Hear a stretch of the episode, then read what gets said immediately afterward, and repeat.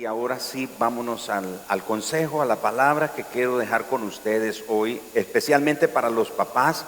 Y aunque usted no sea un papá, no significa que no la deba de recibir. Debe recibirla porque en algún momento usted será parte de una familia. Si es una joven y un día tendrá su familia, usted necesita oír esto para ayudar a su esposo en la tarea de padre.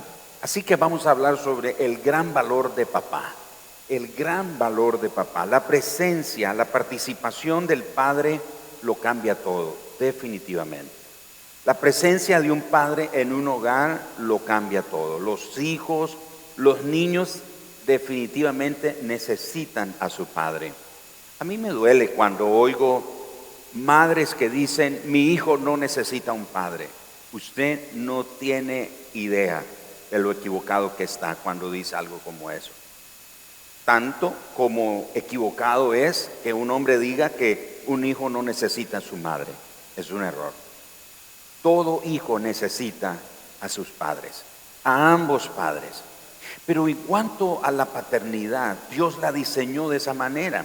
El hijo necesita, los hijos necesitan a papá.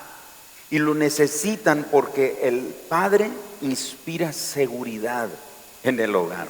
Nosotros nos han pasado cada cosa divertida en nuestra casa y ahora ya ellos están grandes. Cuando estaban niños yo salía para defenderlos ah, de animales raros en la casa como cucarachas y ratones y arañas y esas cosas, gritaban papá y ahí, o mi esposa, vaya, mate ese animal, etc. El otro día llegamos a casa y Keren abre la puerta de su habitación y en cuanto ella abre nota algo que ha cambiado. Cierra la puerta y dice, papá, hay algo en mi cuarto. Y entro yo y en verdad el cielo falso de la casa estaba roto y suponíamos que era un garrobo que había andado por ahí, lo habíamos visto y pensábamos que era un garrobo. Y ella dice, debe ser el garrobo. Resultó ser un gato que había estado ahí.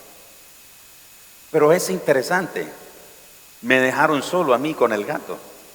Todos estaban allá en la puerta, ya lo agarró, ¿cómo va? Y, gritaban, y yo peleando con el gato ahí en el cuarto. Ahora ellos ya están más grandes y a veces yo ya no me levanto con tanto intensidad o con tanta velocidad como para ir y hacerlo, porque ellos lo pueden hacer. Y yo a veces les digo, ¿cómo van a hacer cuando tengan su familia? Ustedes son los que van a tener que defender la familia. Pero un padre, la presencia de un padre le inspira a un hijo seguridad. Por eso siempre he dicho a los padres, luchen, peleen correctamente por su hogar, por su familia. Porque cuando un padre se va, y puede ser que un padre falta porque el Señor lo mandó a llamar a su presencia, y eso es muy diferente. Pero estoy hablando del padre que falta porque se va sencillamente porque tiene otra relación, porque piensa que ya no hay esperanza para su matrimonio y que lo mejor es irse. ¿Qué pasa con un hogar cuando el padre se va? Es como si a este edificio caváramos donde están sus columnas y quitáramos el cimiento de él, el edificio se viene al suelo. Un hogar que no tiene a un papá presente, física y emocionalmente, es un hogar que va a sucumbir en cualquier momento. Así que Padre, usted necesita estar presente. Tal vez como Padre yo podría estar presente en el hogar, pero tenemos que hacernos esta pregunta. ¿Cuál es mi grado de participación en el hogar? ¿Cuál es mi grado de involucramiento en la familia? ¿Soy un padre comprometido o nada más soy un padre observador de lo que está sucediendo en la familia? La mayoría de los padres nos identificamos con el hecho de que llegamos exhaustos a casa o que sencillamente no estamos presentes en la familia. Incluso, aunque estemos en la casa, ahí en el lugar, pero muchos padres estamos ausentes. Ausentes emocionalmente, no nos involucramos. Ayer en nuestro grupo ah, Grupo Conexión de Matrimonio, estábamos hablando precisamente algunos aspectos sobre eso, de los padres. Y alguien mencionó que estaba recientemente en, en una reunión de padres de sus hijas y alguien propuso, celebremos el Día del Padre, y la mayoría de gente no estuvo de acuerdo. Y él, él dice, pero ¿por qué no quieren celebrar el Día del Padre? Y dice él, pero volteé hacia la multitud o la, concurrencia y solo habíamos tres padres en una reunión de padres de familia. La mayoría son mujeres. Las mujeres, las madres son las que llegan y eso me consta, porque cuando yo iba a las reuniones de padres de familia, yo era uno de esos pocos que llegábamos a las reuniones de padres, porque la mayoría de padres piensan que esas son cosas para las que la esposa se debe de ocupar. Y ese es un error. Un pastor dijo, cuando papá es pasivo, el hogar muere. Cuando papá es pasivo o ausente, el hogar muere. Así que trabajar para vivir y cuidar de una familia es difícil. Pero esa no debe ser una excusa solamente para ser un padre que observa, un observador de lo que está sucediendo. Nosotros los padres debemos de participar en nuestro hogar, debemos involucrarnos en el hogar. Debemos estar comprometidos en el hogar.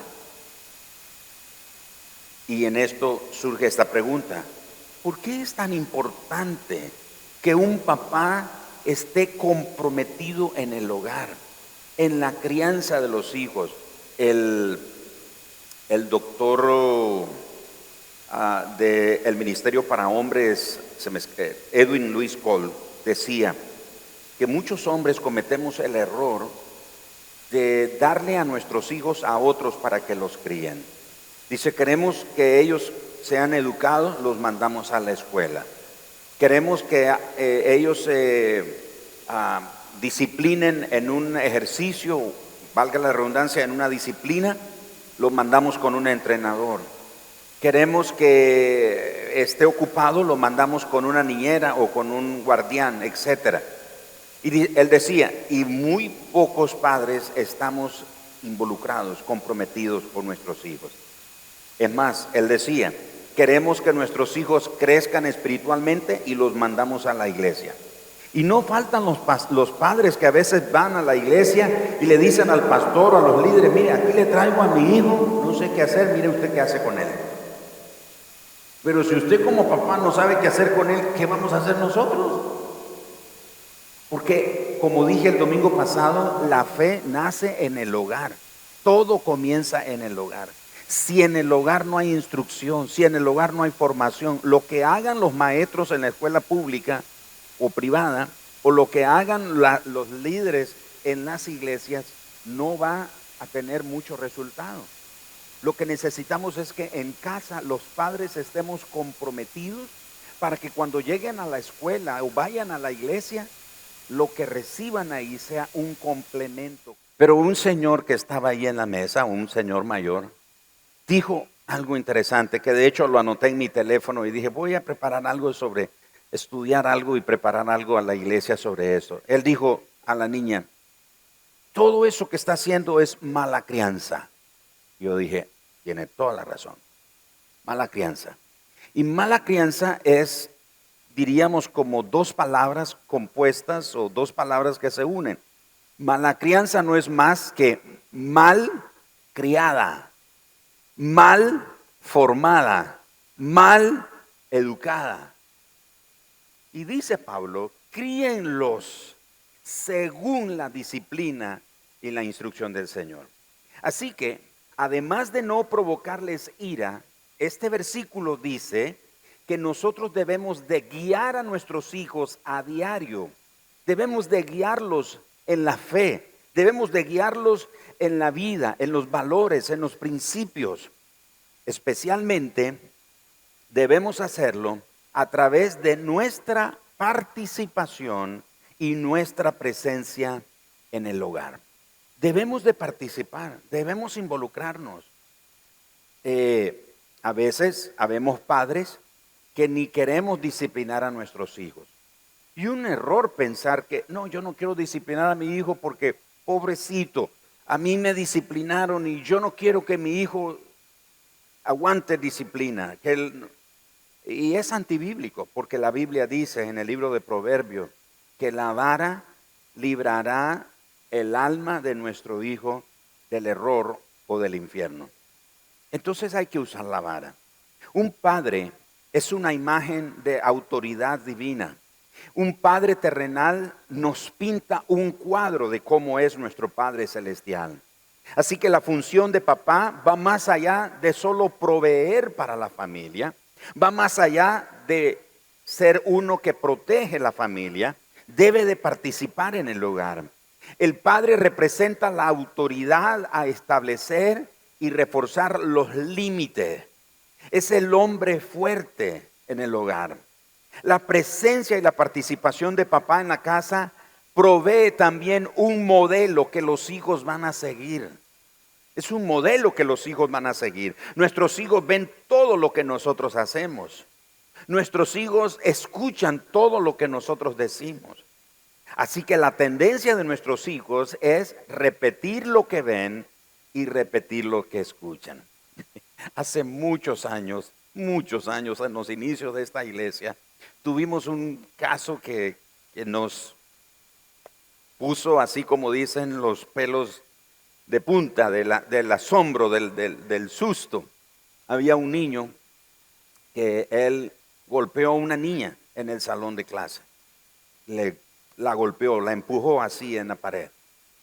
Y la niña se lastimó. Entonces los encargados de los niños hablaron con él y, y le están instruyendo, no, esas cosas no se hacen, los niños no golpean a las niñas, etcétera, etcétera. Y ahí y están en eso. Y este niño sale con una respuesta que dejó alarmado a todo el mundo. Y él dijo, ah, pero es que mi papá le pega a mi mamá.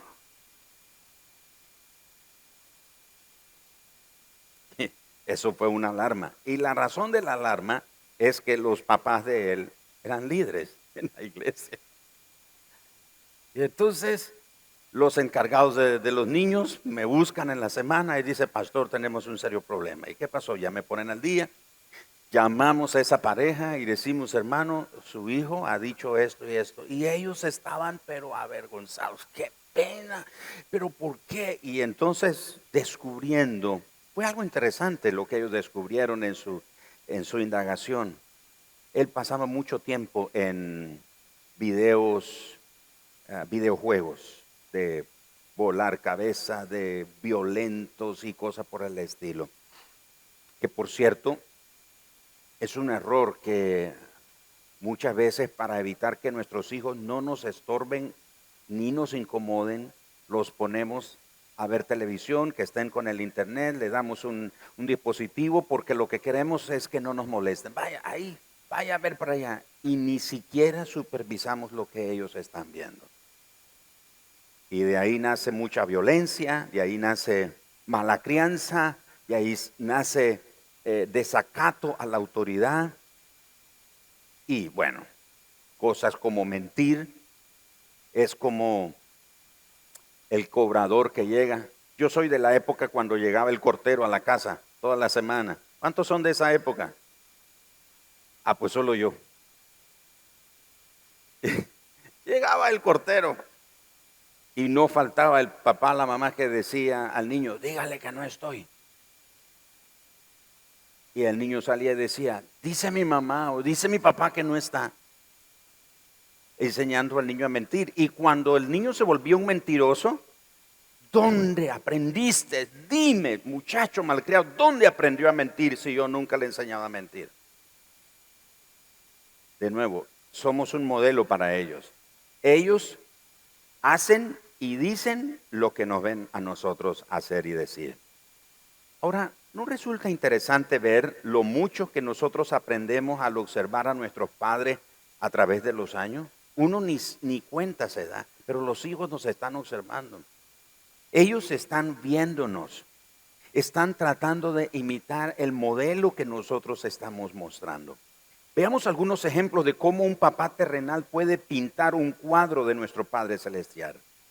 El escritor Norman Wright, quien es un eh, destacado escritor y orador a la familia y el matrimonio, él explica la manera, las diversas maneras en las que un padre terrenal podría pintar a nuestro Padre Celestial. Él dice, si tu padre fuera un hombre agresivo que es desconsiderado contigo o te usa y abusa de ti, verás a Dios de la misma manera. Es probable que te sientas poca cosa o útil a los ojos de Dios y quizás creas que mereces que los demás se aprovechen de ti. Si tu padre fuera como un sargento que demanda más y más de ti sin expresar aprobación alguna o que estalla con ira y no tolera ningún error, es posible que veas a Dios de esa misma manera. Si tu padre fuera un enclenque y tú no pudieras depender de él para que te ayudara o te defendiera, tu imagen de Dios sería la de alguien que no tiene suficiente poder. Tal vez sientas que no mereces el consuelo y el apoyo de Dios o que Él es incapaz de ayudarte. Si tu padre fuera extremadamente crítico y exigente, o si no creyera en ti y en tu necesidad y te desanimara en lo que intentas, percibirías a Dios de la misma manera. Sentiría que no mereces la confianza de Dios. Si tu padre es paciente, es más probable que veas a Dios como alguien paciente y disponible para ti. Creerás que Dios está dispuesto a darte tiempo y atención. Si tu padre es un hombre bondadoso, tal vez percibas a Dios como alguien que provee para ti y te apoya. Creerás que Dios es fiel y que te anima a seguir adelante. Si tu padre te acepta, tú creerás que Dios te acepta a pesar de lo que tú hagas. Si tu padre te protege, es probable que percibas a Dios como tu protector en la vida. Así que este escritor, Norman Wright, nos habla de cómo nuestro Padre, conforme a su comportamiento, cómo Él nos modela la paternidad, nos pinta un cuadro de nuestro Padre Celestial.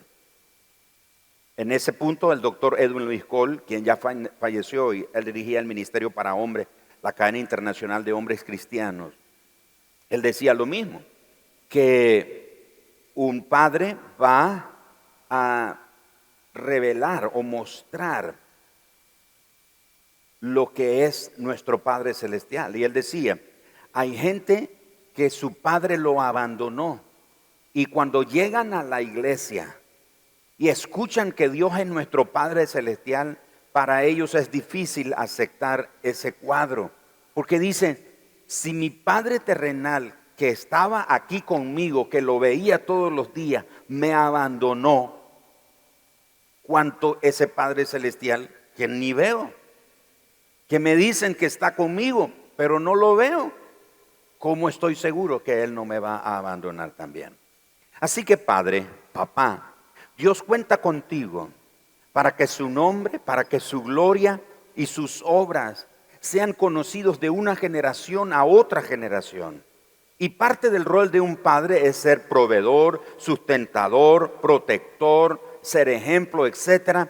Pero el rol más principal de un padre es exactamente mostrarle a sus hijos y a sus descendientes cómo conocer a Dios, cómo desarrollar una vida de comunión con Dios. Los padres tenemos esa tarea de modelarle a nuestros hijos. Y miren, Usted y yo podríamos ser excelentes proveedores para nuestros hijos, pero si no les estamos modelando a nuestros hijos una vida de comunión con Dios, no esperemos que ellos un día conozcan a Dios. No esperemos que ellos amen a Dios si nosotros no les hemos modelado una vida de comunión con Dios. Porque precisamente no podemos dar algo que no tenemos. No podemos llevar a otros a un lugar que nosotros no hemos ido. Cuando el Señor se le apareció a Moisés allá en el desierto de Madián, el Señor le dijo que cuando sacara a su pueblo de la esclavitud, lo traería a ese monte. ¿Por qué lo traería a ese monte? Porque era el lugar que Moisés conocía. Moisés no los podía llevar a otro lugar que él no conociera. Un padre no puede llevar a sus hijos en su relación con Dios a un nivel, a una temporada o a una dimensión de intimidad que él no tiene con Dios. No puede llevar a sus hijos a una vida de oración que él no tiene. Él no puede llevar a una vida de revelación en la palabra de Dios que él no tiene. ¿Me estoy explicando? Entonces no podemos dar lo que no tenemos. No podemos llevar a otros donde nosotros no hemos llegado. Necesitamos estar ahí. Así que Padre, usted es una pieza clave en el propósito eterno de Dios, porque Él cuenta contigo para que la siguiente generación, tus descendientes, le conozcan a Él. Así que un padre debe ocuparse que sus hijos conozcan a Dios. Edúcalos, eso está bien. Provee para ellos, eso está bien. Sé amoroso, eso es noble y correcto. Eh, sé sustentador, defiéndelos, inspíralos, anímalos, desafíalos, que se preparen para la vida y eso está bien. Entre paréntesis, por cierto, no prepare a sus hijos con la mentalidad de que sean alguien en la vida. Y no es que sea malo que ellos no se puedan preparar o que se preparen académica o profesionalmente pero hágales ver que lo que lleguen a hacer en sus vidas, ellos necesitan servir a los propósitos de Dios. Si van a ser médicos, si van a ser ingenieros, si van a ser administradores, si van a ser ah, pilotos, si van a ser maestros, si van a ser constructores, lo que sea, que ellos sepan que su vida va a tener verdadera realización cuando esta, su vida, sirva a los propósitos de Dios. Es un error decirle a los hijos, prepárese para que usted sea alguien en la vida y nadie lo vea así debajo de los hombros o lo trate mal. Es un error. ¿Sabe por qué es un error? Porque está dejando por fuera, dentro de esa ecuación, está dejando un punto que es más importante, Dios. Que ellos se preparen, dígale, prepárese y llegue a los más altos niveles corporativos, pero donde usted llegue, sea luz, sea ejemplo, modele el carácter de Cristo, que todos sepan que usted es un hijo de Dios y que no solo que es un hijo de Dios, que aprendió en casa lo que es ser un buen ciudadano, una buena persona, un buen esposo, un buen padre, un buen hijo, una persona que ama y que sirve a Dios. ¿Me estoy explicando? Todos los hijos pueden alcanzar grandes niveles corporativos en la vida, pero que sirvan a los propósitos de Dios. La Biblia está llena de instrucción al respecto. Deuteronomio capítulo 6, versículo 1 al 9. Vaya conmigo, por favor. Deuteronomio capítulo 6, versículo 1 al 9. Estos pues son los mandamientos, estatutos y decretos que el Señor nuestro Dios mandó que os enseñase para que los pongáis por obra en la tierra la cual pasáis vosotros para tomarla, para que temas a Jehová tu Dios, guardando sus estatutos y sus mandamientos que yo te mando, tú tu hijo y el hijo de tu hijo. ¿Cuántos abuelos hay aquí? Levanten la mano los que son abuelos. Abuelos, ustedes tienen un rol importantísimo. Yo sé que a veces los hijos vemos a los abuelos como el que nos ayuda a cuidar los niños. Y gracias a los abuelos por tener esa actitud de cuidar los niños. Pero abuelos, ustedes tienen un rol más importante que cuidar los niños. Ustedes tienen una influencia que necesitan imprimir aún en sus nietos. No sienta que su formación y su labor espiritual terminó con sus hijos. Cuando mis hijos comiencen a formar sus familias y nuestro hijo mayor ya está empezando, yo no voy a decir, bueno, ya terminó mi rol de influir en mi descendencia. No, él va a tener su parte, ellos van a tener su parte, pero yo tengo un rol que hacer todavía. Yo tengo que influenciar, tengo que imprimir, tengo que establecer ese sello de la presencia de Dios en mi descendencia. Porque dijo el escritor aquí en Deuteronomio capítulo 6, ese mandamiento vas a guardarlo, vas a seguirlo tú, tu hijo y el hijo de tu hijo. O sea, habla de una generación a otra generación. Por eso dice, oye pues Israel, cuida de ponerlos por obra para que te vaya bien en la tierra que fluye leche y miel y te multipliques. Oye, Jehová nuestro Dios, Jehová uno es. Amarás al Señor tu Dios de todo tu corazón y de toda tu alma y con todas tus fuerzas. Y estas palabras que yo te mando hoy estarán sobre tu corazón y las repetirás a tus hijos y hablarás de ella estando en tu casa, andando por el camino y al acostarte y cuando te levante y las atarás como una señal en tu mano y estarán como frontales entre tus ojos y las escribirás en los postes de tu casa y en tus puertas. Así que la obediencia de los mandamientos de Dios nos enseña a temerlo a Él todos los días eso garantiza días prolongados de vida bendecida, que nos vaya bien, que seamos multiplicados. Implica hacer del principal mandamiento de Dios, el principal mandamiento de Dios que es amarlo a Él por sobre todo, debe ser una práctica dinámica, debe ser una práctica cotidiana en cada oportunidad que se presente. Dice, cuando te levantes, cuando camines, cuando salgas, cuando entres, al levantarte, al acostarte, busca cada oportunidad para hablarle a tus hijos de tu fe. No esperes que lo hagan los maestros de la escuela dominical en la iglesia. Te toca a ti hablarle a tus hijos de tu fe, de tu confianza en Dios, de las maravillas de Dios. Me estoy explicando. Nos toca a nosotros los padres y principalmente el papá. Josué capítulo 24, un pasaje muy emblemático. Me encanta este pasaje porque en Josué 24, verso 1 dice que Josué convocó a los líderes, los varones. Eran varones los que estaban ahí. Los jueces, los sacerdotes, los príncipes, los líderes del pueblo estaban ahí, sus oficiales, y eran los varones. Y ahí en el versículo 14, Josué les dice, teman al Señor, sírvanle con integridad y en verdad. Quiten entre vosotros los dioses, los cuales sirvieron vuestros padres al otro lado del río. Verso 15, si mal os parece servir a Jehová, escojan hoy a quien sirváis. Si a los dioses a quienes sirvieron vuestros padres cuando estuvieron al otro lado del río, o a los dioses de los amorreos en cuya tierra habitáis. Y Josué dijo, pero yo y mi casa serviremos a Jehová. En el pueblo entonces le dijo, que no suceda eso nunca, que dejemos nosotros de servir al Señor por seguir a otros dioses, porque el Señor nuestro Dios es el que nos sacó a nosotros y a nuestros padres de la tierra de Egipto, de la casa de servidumbre. Verso 18. El Señor arrojó de delante de nosotros a todos los pueblos de esta tierra. Verso 19. Entonces Josué le dijo al pueblo, no van a poder servir al Señor porque Él es santo, Él es Dios celoso, no va a sufrir vuestras rebeliones y vuestros pecados. Y continúa ese versículo o esos versículos describiendo Josué la razón por la que Dios o ellos no podrían servir a Dios como lo, lo tenían en su corazón la intención. Por eso llega el versículo 21.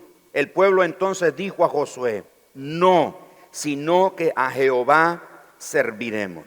Y Josué les dice, quiten entonces dentro de ustedes todos los dioses que están entre ustedes. Hay una versión que llama los dioses extranjeros. Dioses extranjeros quiere decir dioses que han traído de otro lugar.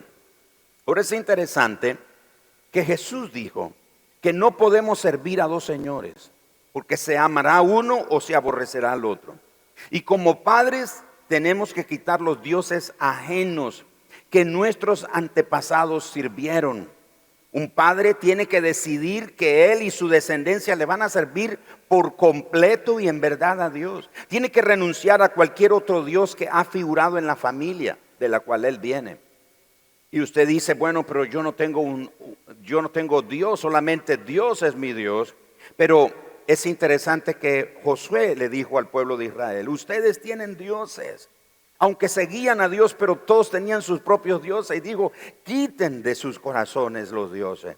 Padres, asegurémonos que el trabajo no se convierta en nuestro Dios, que el afán no se convierta en nuestro Dios. Asegurémonos de que eh, la posición social, el dinero, la fama, el poder, cualquier otra cosa se convierta en un Dios que sin darnos cuenta nuestros hijos terminen adorando a ese Dios.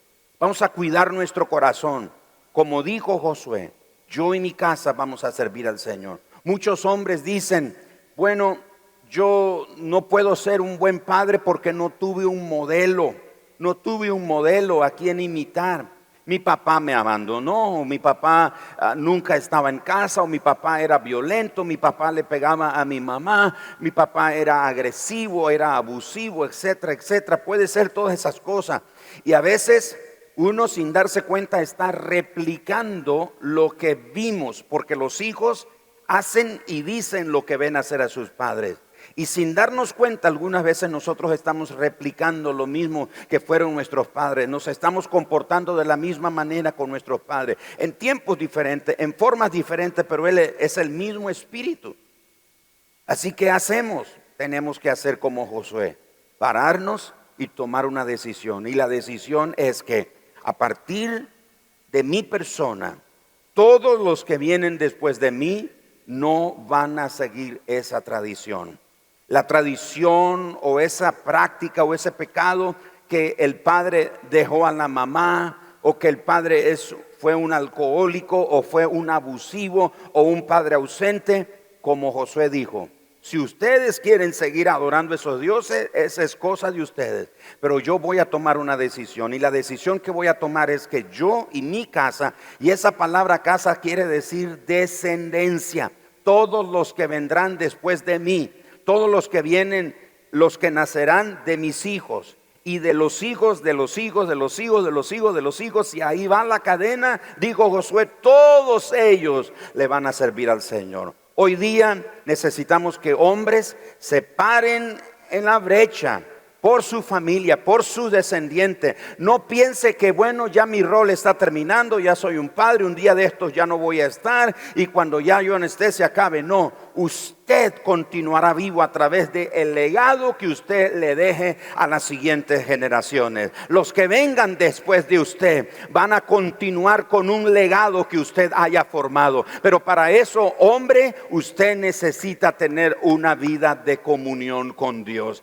Necesita modelar una vida de comunión. Necesita someterse a la autoridad de Dios. Necesita reconocer que Dios es su modelo máximo. Puede ser que a usted y a mí nos falló nuestro Padre mi padre biológico yo no lo conozco. Mi padre biológico dejó a mi mamá cuando ella estaba embarazada de mí. Yo tenía seis meses en el vientre de mi mamá y él dejó a mi mamá. Yo podría seguir siendo un hombre como él y repitiendo ese ciclo y que mis hijos continúen repitiendo ese ciclo pero tomé una decisión el día que Cristo vino a mi vida. No seré como mis antepasados, no voy a seguir el mismo ejemplo de ellos, no porque yo sea mejor, no porque yo tengo más fuerza de voluntad que ellos, es porque conozco un Padre excelente, un Padre bueno, un Padre ejemplar y ese es Dios, mi Padre celestial y Él me enseña cómo puedo modelar esa paternidad para que mis generaciones lo conozcan a Él. Así que padres, no se dé por vencido. Levántese en el nombre del Señor y pelee por su familia, pelee por sus descendientes, porque sus descendientes necesitan conocer a Dios. Finalmente, jueces capítulo 2, versículos 7 al verso 19. Vean ustedes conmigo esta, esta descripción aquí. ¿Qué ha pasado?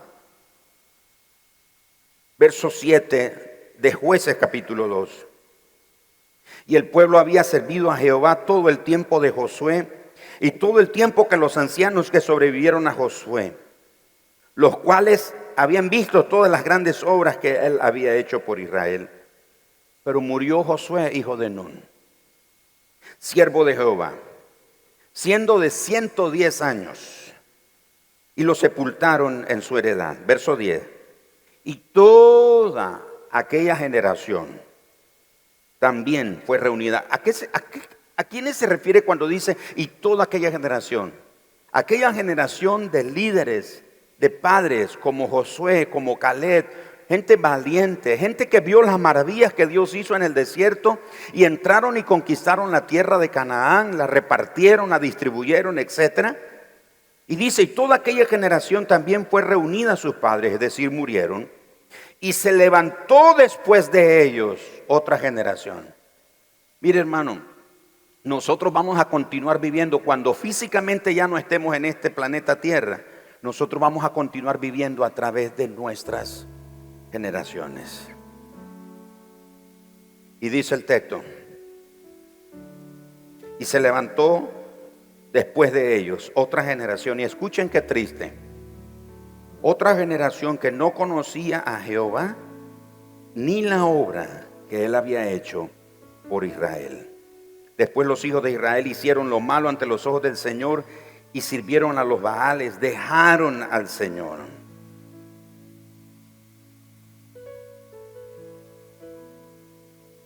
Se levantó otra generación.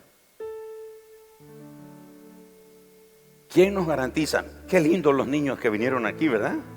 Nos cantaron y lindo, por cierto, hasta con camiseta. Qué, bonito muy lindo. Pero ¿quién nos garantiza que esos niños van a seguir amando a Dios después cuando usted ya no esté aquí en esta tierra?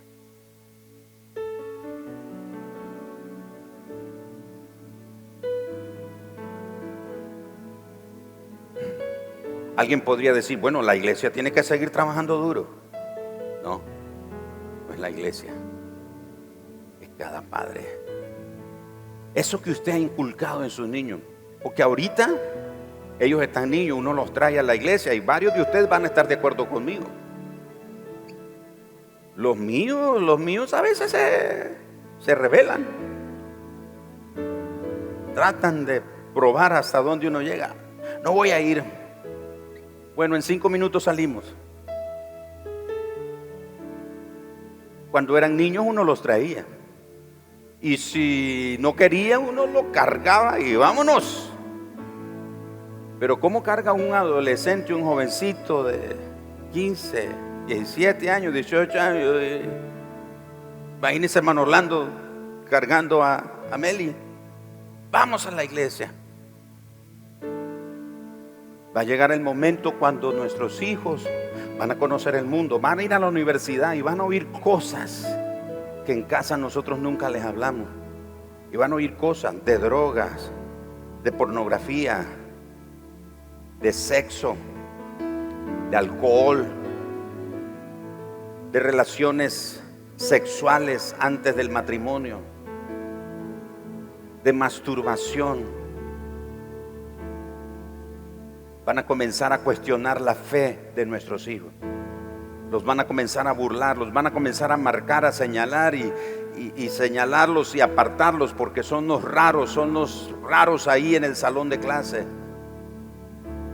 Y muchos ceden ante la presión y terminan haciendo lo que los demás están haciendo porque ellos dicen yo quiero ser parte. Vamos a formar a nuestros hijos que aunque estén en lo más hondo o en el ambiente más pecaminoso, ellos tomen la decisión como Daniel y sus amigos. No nos vamos a contaminar con la comida del rey. ¿Se acuerdan? Daniel y sus amigos estaban en la corte de los babilonios. ¿Saben qué habían ahí? Adúlteros, homosexuales, lesbianas, astrólogos, no astrónomos, astrólogos. Lo del zodíaco y todo eso ya existía, no es de ahorita, eso ya existía. Borrachos, brujos, todo, ese era el ambiente en el que Daniel y sus amigos estaban. Pero ellos dijeron, no, nosotros no nos vamos a contaminar. Como José dijo, ¿cómo haría yo semejante cosa pecando contra Dios?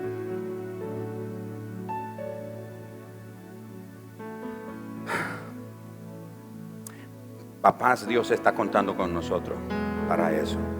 Nos toca a nosotros. Nos toca a nosotros. Y tenemos que reconocer que más ese trabajo, ¿saben quién nos lo ha hecho? Las mamás. Ellas oran con los hijos, ellas oran por los hijos, ellas les leen la Biblia. Y está bien eso. No digo que no lo puedan hacer, solo que nosotros como padres estamos ausentes de eso. Salmo 78 termina diciendo, verso 1 al 8. Enseñan esta cosa a sus hijos y a los que están por nacer, a los que vendrán algún día, dice Salmo 78, para que pongan en Dios su confianza para que no se olviden de las obras milagrosas de Dios, para que guarden sus mandamientos y no sean como sus antepasados, que fueron duros de corazón. ¿Cuántos de ustedes desean que sus hijos sigan amando a Dios? Que sigan sirviendo a Dios, que sigan temiendo a Dios. Ya no va a estar usted, ya no va a estar usted para, vamos, alístese, vamos a la iglesia, vamos, sirva a Dios, sino por el ejemplo que te vieron en ti. Tú no sabes cómo marcas a tus hijos cuando eres desganado espiritualmente, cuando pierdes la pasión por orar y buscar a Dios, por leer la palabra, por ir a la iglesia, por asistir a la iglesia, por servir a otros, por servir en la obra de Dios. Tus hijos lo están viendo y ellos son un reflejo de lo que tú eres. Pero qué poderoso es saber que se puede levantar una generación, otra generación que va a seguir amando a Dios, que va yo tengo la esperanza, yo tengo la convicción en mi corazón que esta casa será todavía más grande de lo que es hasta hoy. Quizás yo no lo voy a hacer, quizás yo no lo voy a ver, pero quiero asegurarme que los que vienen detrás de mí, las siguientes generaciones, sirvan a Dios, que levanten el nombre de Dios en alto, que teman a Dios, que lleguen a posiciones altas en todas las esferas posibles, en la economía, la educación, el deporte, los negocios, la política, cualquier área que lleguen, pero que sean temerosos de Dios, que honren a Dios, que sean gente que diga, no voy a contaminarme. Pero no solamente que diga no voy a contaminarme, que puedan decir, mi papá me lo enseñó, lo aprendí de mi abuelo, vi cómo amaron a Dios, vi cómo sirvieron a Dios,